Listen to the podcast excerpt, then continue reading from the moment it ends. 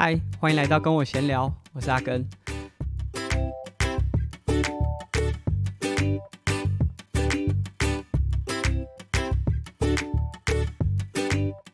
在本集节目播出的这一天，也就是一月二十四号，是阿根的结婚。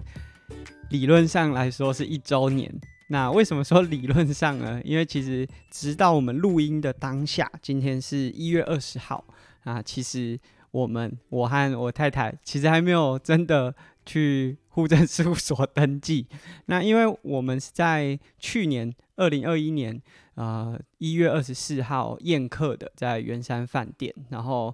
呃后面呢、啊，因为其实当时就疫情蛮严重的嘛，然后有一些呃蛮麻烦的地方。然后后来可能我也就职了。然后在就职期间又遇到这个台湾疫情升级，所以很多状况啊，一直一直来，一直来，一直来，就是我们没有真的花时间去准备呃户政事务所需要的一些资料，所以都没有真正的登记。然后其实以前就假设是可能我爸在更早的那个年代，他们可能就是如果小朋友刚出生，会担心说啊起呗哇啊。可能养一阵子之后再去报户口，再去注册，所以很多一月一号生的小朋友，我和我太太当然不是因为我们担心说啊好像不适合，所以就没有去登记，真的是因为就是在过去这一年哇。不管是我自己生活上节奏很一直改改变啊，变来变去啊，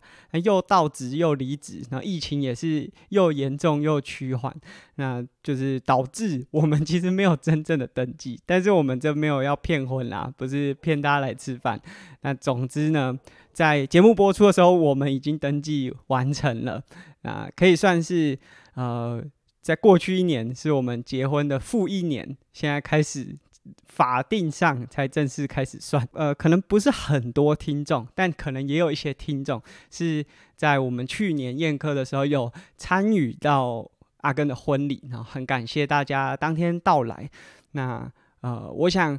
嗯，不是每个人都有机会参与，但是我在当天挑选的音乐都还蛮有趣的。那在这边呢，我们就来插播一下当天我们送客时候的歌曲。啊，如果你是用 KKBOX 收听的听众的话，你就可以在这一个段落呢收听到当时我们婚礼即将结束的时候送客的音乐，然后我觉得很有趣。其实就连很多呃有知道我这个挑音乐挑了哪一首歌的人，也都觉得哇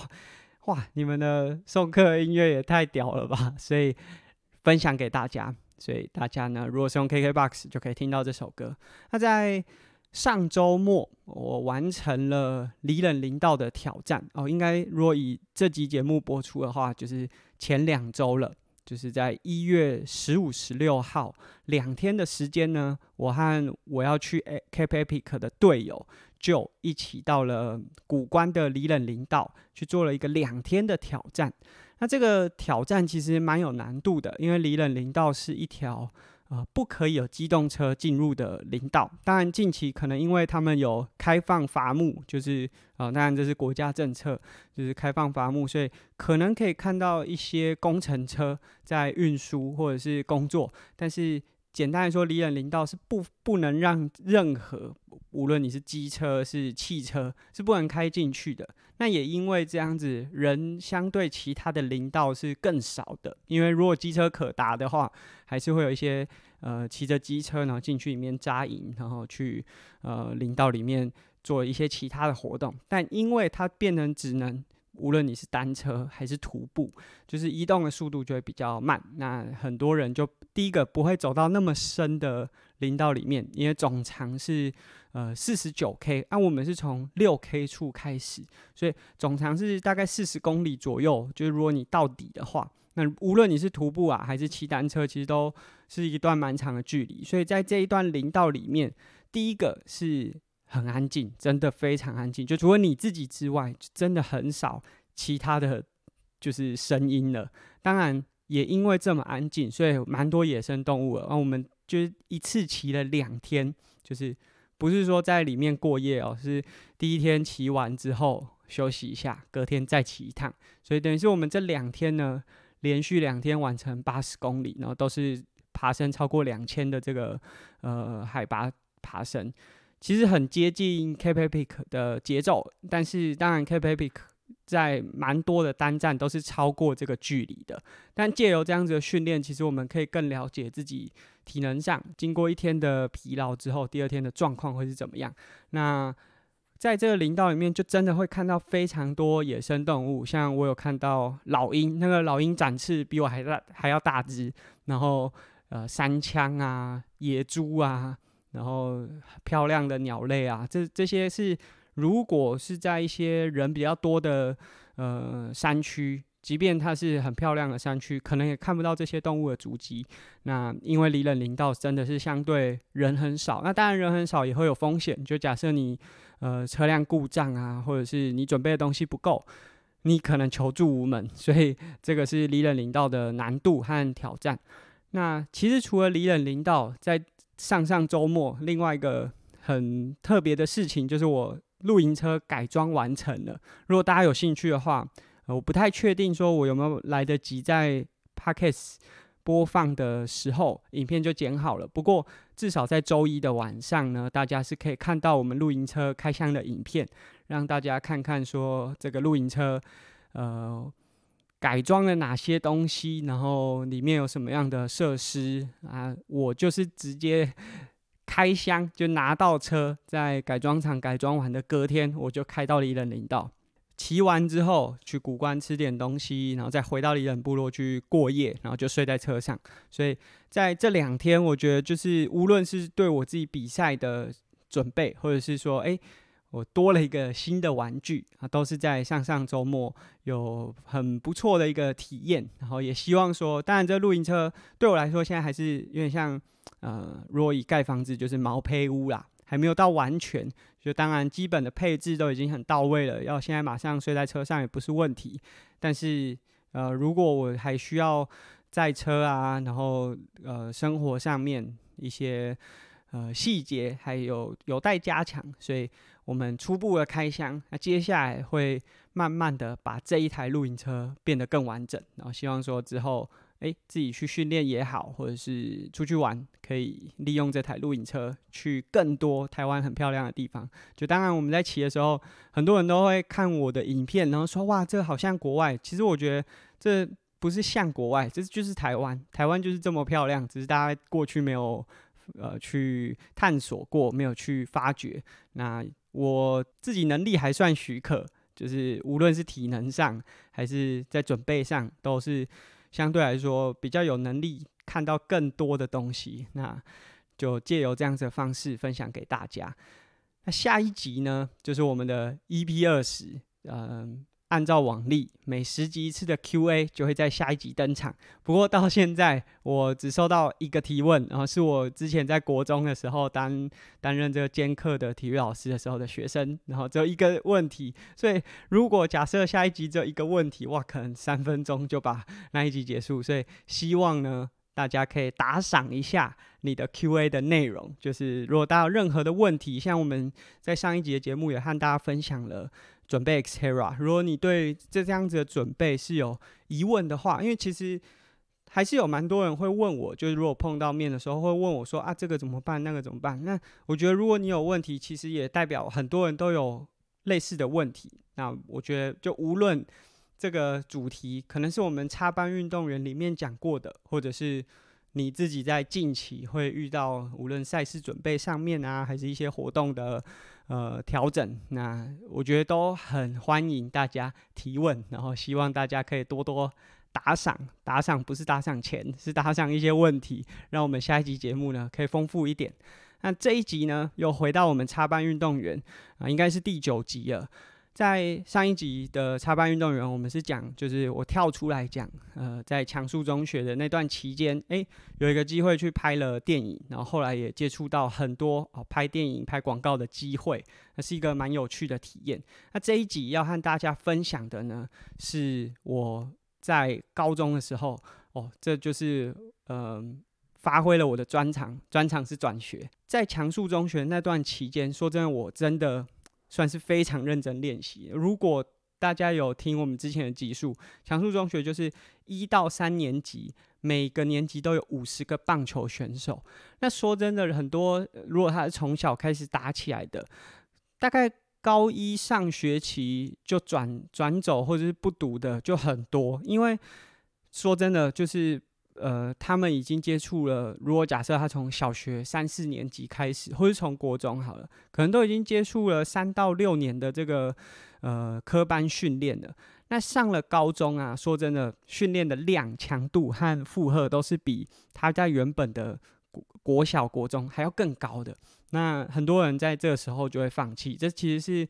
无论是不是棒球，在很多运动项目里面，第一波退场的。的时间点，就是很多运动学生运动员在这个时间就会退场。那这个议题，其实我们在阿耕之前在讲体育班的相关的议题的时候，也有很多讨论。那当然，我觉得很多东西都是结构性的。以前我很喜欢讲，但是后来就是你越挖，就会觉得哇，这些问题好复杂。就这复杂牵扯到了可能是家庭结构，或者是区域的经济，哇，那好复杂，所以。嗯、很难，就是也许未来有机会，有有人愿意聊，有人愿意听的时候，我们再去讨论。不然每次如果只是从一个片面啊，都很容易被人家曲解。那总之，在这个高一期间，就一班五十个人，瞬间就只剩四十个人。高一上学期，那相较于很多就从小开始练棒球的球员来说，我当然是觉得练棒球是很新鲜的一件事情，而且是我想很久的。我从国中可能二年级开始就朝思暮想，而且还跟有点类似家庭革命才进到这个环境，所以我当然是加倍的努力。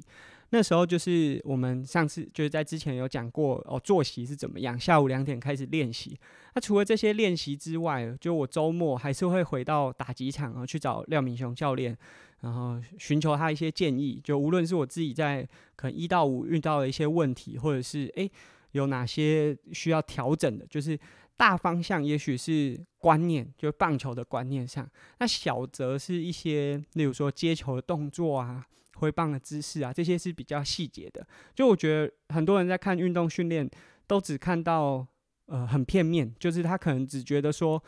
呃体能怎么增进，球速怎么变快，或者是你如果玩铁三项，怎么把游泳的速度、完赛的时间再提升。可是实际上有很多的东西是更呃观念性的。那那些东西如果没有先改变的话，很多。你自己本身的东西是没有办法跟上来，所以我觉得那段期间真的是我非常非常认真，就是二十四小时都在为了这件事情。除了就是在训练之外，晚上就是可能晚超晚，因为我们会有这个室内打击的时间。然后其实像我们这种呃二军、三军的球员啊，是不会被安排有夜间训练的，因为教练会觉得说啊，其实你们也没有那么必要。你当然。教练很欢迎所有人去参与，但是他不会硬性规定二军、三军的球员去呃去做晚上的这些打击训练啊，或者是守备训练，但我都会主动过去。那我我想就是，虽然说整个就是棒球队里面可能有一百五十个人，不是每个人都这么认真训练，但还是有些学长啊，或者是同学是诶、跟我风格比较相近的，就是他很认真在训练上，然后很也是很投入。那他们呃可能看到我这样子，然后也会愿意教我。其实像当时呃。在强恕中学，后来上职棒，像现在统一师的林祖杰，就是其实，在校队里面会有很多很多很多不一样的人。说真的，真的就是小社会。其实我也很高兴，说在那段期间可以遇到各式各样不同的人。你可以提早意识到说，哇，世界真的不是每个人想法都跟你很接近。那可能有些人没办法跟你处得来，你要自己想办法在这个。环境里面去调试。那像有些学长，像刚才讲的，就是现在在同一狮呃打直棒的林祖杰这个学长，他就是都会分享一些资讯。那当然，就对我和他的能力哦，真的是天差地远。尤其是在当时，更是就是不完全不同级别嘛。我根本就是社区棒球队的水准。那他是已经有非常多的经验。那呃，他还是会。就是诶、关心一下，我觉得跟很多学长只是有点像靠北你，或者嘲笑你说啊，你打这样，你晚上还还来练什么？就是那感觉是完全不一样。那扣除掉我们刚才讲的这些训练之外，就我们晚上，呃，是可以自己回到我们上课那个教室，然后就开个灯，然后自己看书。那其实当时我觉得就是自己的白日梦嘛，就是想要去打美国的职棒，这是大家的梦想。那其实我们都可以看到有很多的案例，就是我们在啊、媒体回来的一些资讯啊，或者是当然强恕中学有很多学长是后来出去的。那他们都会分享说，诶，可能因为语言的关系，前一两年很不适应啊，或者是有很多状况。那甚至是我们当然也看到一些学长实际回来，他可能站例外，就是被职棒解约了。那那些其实是很现实的。就我觉得大家有时候在看这些运动员，都觉得说，啊，这些运动员的言谈啊，怎么好像没有那么成熟？可是你要想，他可能十八岁就进入职场，然后。或者是他在打职棒巅峰的时候，也才二十三、二十四岁。这些年纪、这个年龄层的人，本来就是相对，如果你在职场打滚很久的人来说，是比较没那么成熟的。那我觉得有时候大家都用了非常非常高的标准在看这些职棒选手或运动选手。那我觉得我们因为是真的。身历其境在那个环境，所以我们会比较能够去思考说，哦，其实他当时年纪还小，然后有很多言谈，可不是不是那么成熟。那总之当时可能看到这些新闻啊，分享说，呃，旅外球员去职外面前一两年语言不通。那就会知道说啊，这就一定是一个障碍，所以我当时就是会买一本，就是每大概每个月我会去买一本外文的杂志。那时候对我来说是很贵，就是那个一定要在诚品买，然后一本可能是四百块、五百块，就是以我那时候学生的的的呃金钱观来说是哇超贵的。但是我买来之后就是呃。看里面的内容，那有些看得懂嘛，有些看不懂，看不懂了就查字典。那这可能也是以前人家在学英文在教的，就是人家说你看不懂就查。当然，后来也有很多人说这样子的学法是不对的。无论如何，当时的想法就是说，假设有一天我真的棒球的能力也足够了，那如果有机会可以出国，但是我去出去外面需要翻译，也许会降低球团。呃，愿意投资我的这个意愿啊，所以如果我的外语是好一点的话，那也许大家呃，就相对其他球员来说，等级就是说球技是一样的状况之下，大家会比较愿意考虑我。所以这是我那时候看那个棒球杂志的原因。那找棒球当然是因为这是我最有兴趣的运动，而且其实在阅读的时候，你可以学习到呃一些不一样的观念，所以那这是我。那时候的一个作息，就是除了训练之外，晚上就是会呃开开教室的灯，然后在那边读书。然后其实这样子的行为啊，在棒球队里面是很容易被排挤的。就是呃，可能有些同学会觉得哎、不错，所以其实一开始只有我一个人在教室里面看书，后来可能哦就会会有一两位同学揪团，然后就一起跟我在呃这个教室里面读书。其实这一两位同学，就是我现在看，他们也在职棒里面工作，可能不一定打到职棒，但也许是防护员的角色，或者是呃不一样的角色。所以其实呃，我后来的教练，就廖敏雄教练有讲过一句话，他说，就是如果你真的很喜欢棒球，那你就一直坚持下去，然后很努力的做，就有可能你最后的这个角色不一定是在球员身份，但是。一定在这个领域会有一个适合你的位置。那我想，就准备自己这件事情，真的是，呃，在那段期间，你不会知道，就到底有没有效。就是很多人会会笑我，就在当时这个刚才讲的这一百五十个球员里面，可能有一百个人都会笑你说啊，看这个杂志啊，你有变得比较强吗？你的球技有变得比较好吗？因为当时我确实能力就是没那么好，所以很多人会笑。那但是你你知道你自己在做什么，然后可能身边可以找到一些志同道合，甚至那时候因为虽然说我们是住宿，但是我的家就是在台北，所以其实周末我回家就好。但有些同学他们可能家是住中部，是住花莲、宜兰，就比较不方便回家，所以其实周末还是会有很多人是留在宿舍，然后他们会自己利用假日的时候，然后去搬球具啊，然后去训练。然后后来看到我，甚至明明我家就住台北，搭捷运半个小时就回家了，但是我也会诶周末就跟他们留在呃宿舍，然后去做训练这样。然后我觉得那种感觉就是身边一定还是会有很多人是在笑你的，但是。你就是做好自己的本分。那这是我在强恕中学那一年，大概都是过类似像这样子的生活。那接下来要讲，就是我这一集我们要讲说我转学，转学的这个念头的萌芽，是在我们强恕中学当时好像拿到了，我忘记是玉山杯还是哪一个杯赛的，就是主训的资格，就是我们会代表台北市，但是。有可能我们的选手不一定那么完整，因为毕竟高中的球员嘛，不是每个都呃水准都那么齐全，所以可能会从台北市的其他学校，当时就另外两间，就阳明高中和大理高中，就是可以去选别的学校的球员，然后一起组训，然后去代表台北市去打像玉山杯这样的杯赛。所以如果大家有去看高中的棒球赛事，像黑豹旗啊、木棒组，可能。胸口都是校名，就是你是以学校为单位出去比赛。但你如果去看玉山杯，或者是有一些呃这种县市代表队的话，衣服好像都很像，颜色都好像一样。可是他胸口就会从原本的校名改成县市别，所以这是有差异的。那如果是这种县市别，可能主体会是其中一间学校，像大家如果看到新北市。大部分都是古堡家商的这个选手，但是他们里面可能会找到一些其他新北市的球员组成新北市的代表队。那当时就强恕中学拿到其中一次杯赛的这个代表队的资格，也就是说主体会以强恕中学为主代表台北市，但是也可以去找其他台北市的学校的选手进来组训。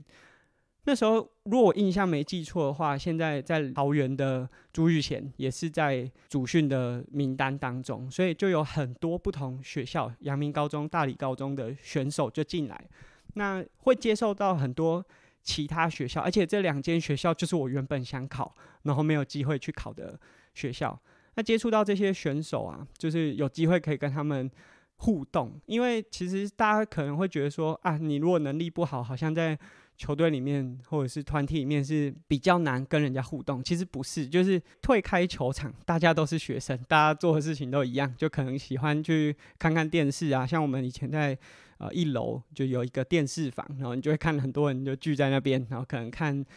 呃有时候会看什么棒球周报，啊有时候会看连续剧，所以大家的行为都很像，因为都还是孩子嘛，所以那时候你会接触到各校的很多。前段班的选手，然后我就会去诶、互动一下，就聊聊天。然后那时候我就跟一个阳明高中的学长，那时候他已经高二，准备要升高三，就那一年暑假之后就会升高三。我就问他，诶、阳明高中的练习状况啊是怎么样？因为大理高中说真的，我也没有去过，就是因为那时候我也没有机会去考嘛，所以没有去过。那对阳明高中知道它的地理位置，然后也知道说啊学校的样子。那我就去问了这个学长说：“诶，那学校就是怎么样？”然后我那时候萌生了一个想法。其实说真的，棒球队真的不是每个选手目标都这么动机都那么强烈。有些人就只是想要用这个方式读完三年的高中，然后有一个好一点的大学可以读。那尤其是像强恕中学，它有一百五十个棒球选手。那时候我的想法就是说，在这边说真的，我也没有办法。就是挤进一军，就真的有点困难。真正厉害的选手真的很认真，而且真的很强。那第二个就是，如果这么多选手在这样子的环境里面，然后说真的，学习的状况也不是很好。就像我们前几集讲的，他可能就礼拜一四堂课全部都是国文，礼拜二全部都是数学。那在这样子的状况，我我其实我并没有期待说读了体育班。学科可以变得很好，但我也不希望差成这样，所以我那时候就萌生了想要转学这个想法。那一来真的就是找不到舞台，然后希望可以，呃，就是有一个更有机会出赛的空间。当然，这个前提都还是你自己要努力训练。但是在这个原本的框架之下，真的很困难。然后第二个是，其实那时候都有耳闻，就强恕中学快要跟荣工处解除合作的机会。那我想，假设他们是在我在学期间结束的话，那也许就是学校没有办法养这么多球员，没有办法有一个集中管理的一个环境。那可能以我这样子水准的选手，要能够继续打，是真的蛮困难的。所以我那时候是很想转学，所以才一直和这些可能来自别的学校的这些学长聊天。大概了解之后，我就问说：“那诶、学校有机会可以有转学考的那个方式可以入学嘛？”那当然学长可能不知道，他就说：“诶、那你可以呃什么时间点去球场问问看教练，看我们有没有这个名额。”过没多久，我就是请假。那当然请假名目绝对不是说我要去阳明高中问有没有转学考，我好像是说我手不太舒服，想要休息一天去看医生。总之我就是掰了一个理由，然后就请假一天，到阳明高中的球场在设置岛，啊去问说有没有机会可以转学到阳明高中。那其实，如果大家知道，就是高中运动呃学生运动员这种转校的话，好像不是只有棒球，是任何一个项目都是这样。假设你有初赛过，如果你转学就要禁赛一年，这好像是避免各校之间有这种恶性的挖角啊。就假设你从这个学校哎表现很好，然后被另外一间学校，甚至有些私立的学校是愿意付钱让学生转过去的，所以会有这个禁赛一年的条款，但。我没有出赛过，所以就没有这样子的条款。那教练知道说，哎、你从强恕中学来，然后也有这样意愿，那他们就刚好，因为其实别的学校也有我们刚才讲的，就是可能国中的球员升到高中打一打，觉得没有兴趣，或者觉得真的太累了，高中的强度太高了，就就休学了，或者是就不不练了。所以当时阳明高中的教练就说，哎、可以。嗯，暑假的时候会有一个这样子的机会。啊，当然，直到这个确定有转学考，我都还是没有跟强恕中学的教练讲。就是我是暑假的时候就自己去考了这个转学考，确定哎、我有转学的机会的时候，我才跟教练讲。那其实，呃，我觉得教练就在强恕中学几位我比较熟悉的教练都蛮开放的，因为他们看到我这样子。就讲白了，我在强恕中学要以一军的身份出赛，真的很困难，因为这真的是一间历史悠久的球队。也许大家现在看强恕中学没有这个感觉，可是，在当时，呃，强恕中学真的是有非常优秀的传统和历史。呃，有没有优秀？可能在棒球界有各自的评价，因为他们的教练评价也很两极。但是产出的选手或者是历年来的表现，也都是表现很好的球队。那当然，后来有例如说荣工处没有继续建教合作，或者是教练团有很多的改组，那是后面的文化改变。但是在我那时候，强恕中学毕竟还是台北市前段班的球队，和甚至是北区很前段班的球队，所以教练听到我要转到阳明高中，那也是就给我祝福啊，然后希望说之后球场上可以看到我的表现这样。那转到阳明高中的第一天，因为我暑假考完转学考过没多久，到那边当时呃提供我这些资讯啊建议的学长就第一天就说：“哎，你还真的转来了。”然后在阳明高中的练球环境啊，还有上课的环境就完全不一样。这毕竟是一间公立的学校，所以看起来是比较有制度啦。整个结构上看起来是比较稳定的。那在阳明高中的话，虽然是棒球队，但它归类在体育班里面。体育班里面就有很多不同的项目。呃，我们这这样子一个班里面，除了棒球队，然后有女篮队、田径队和网球队。那棒球队好像是七到八个人吧，呃，就是不是整班都是像之前在强数，全部都是棒球选手，那就是有配额上面。那棒球队的话，学校没有棒球场，所以我们是在社子岛用社子岛的棒球场。也因为这样子，在社子岛有一个老公寓呢，是我们的宿舍。那上课就是我们可能会搭公车，或者后来我是骑脚踏车到学校去上课。然后早上上课会下上到下午两点，然后就到球场去练球，一直到太阳下山。那除了这些作息之外，有个比较特别，就是因为我们用的是社子岛的棒球场，它是算是算是共有财，就是这其实是呃台北市政府的嘛，所以我们会需要去维护这个球场。也就是说啊，练习完要整，当然练习完要整理是日日常，就是你练习完本来就一定要整理你的球场，维护你的球场，但是。这个维护是包含说，我们周末会要协助，就可能会排班呐、啊，因为类似排班的方式，去帮乙组的这些球赛记录。那其实也是一个学习，就是可以学习怎么记录一场球赛。我们就是周末的时候，呃，设置到三个棒球场就会有六个人去帮忙记录。那白天有比赛，下午也有比赛，就是会有十二个人，两组这样子去分组。帮忙球赛的记录，然后去协助整个乙组赛事的进行。当然，裁判会有协会的人，但是记录就是由我们这些学生球员。那当时就我们是阳明高中，是负责记录，因为高中生呃就对棒球知识比较了解。还有国中的，那国中的就是重庆国中。那大家如果有听过曹佑宁，当时就是正在读书。那我们是要记录国中的学。选手这些小选手就会去帮忙捡球，或者是帮忙整理一些场地。然后那时候我们就会遇到，然后就觉得后来等到曹佑宁拍完这个《卡弄》这个电影之后，那因为他哥其实也在阳明高中读书，就是我的学弟，所以都觉得蛮有趣的。就是我们今天讲到的几位，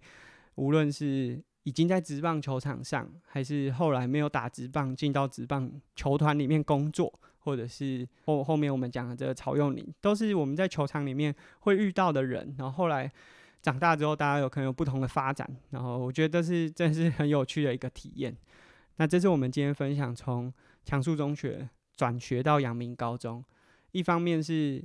有耳闻，就是强恕中学好像呃要跟荣工解除这个建教合作，那可能会有很多改变。当然，万一有改变，可能首先压缩的就是像我这样子能力没有那么好的球员，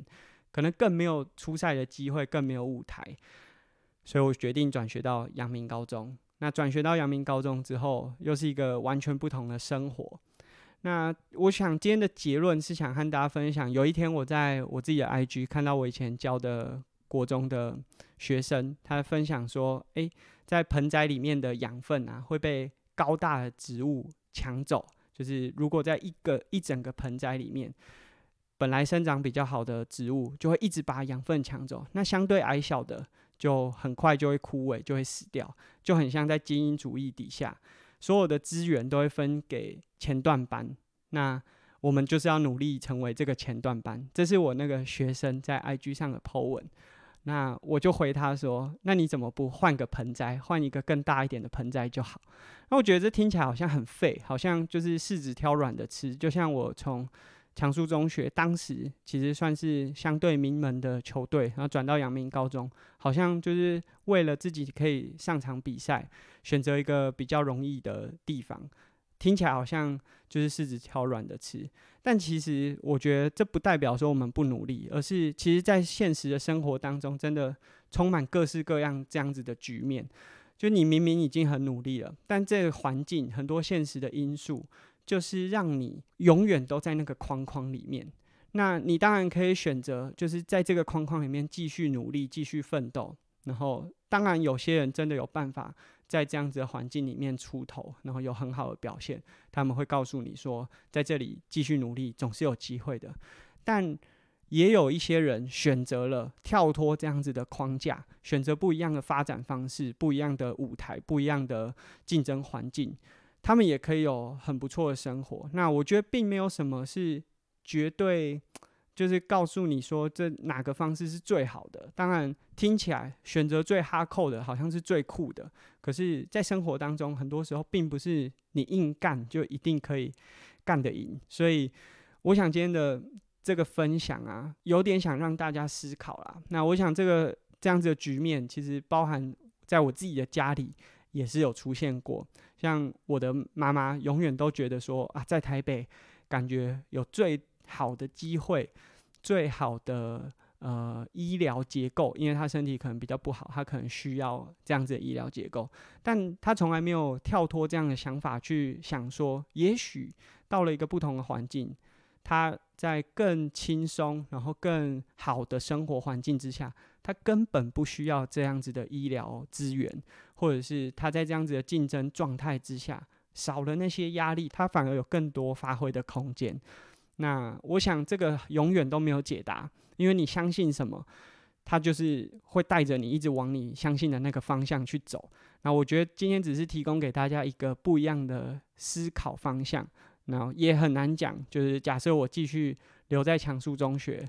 一样那么认真的训练，会不会有不一样的故事结尾？我觉得这永远都没有答案啦。但是这就是今天的分享。那。这是我们今天插班运动员的第九集，集数蛮长的。我想很多在前段就是我们分享阿根结婚一周年，然后还有这露营车可能花了一点时间。那下一集就是我们 EP 二十的 Q&A，也希望大家可以提供一些问题给我们，让我们下一集节目可以更丰富。这是我们今天的节目，下集见，拜拜。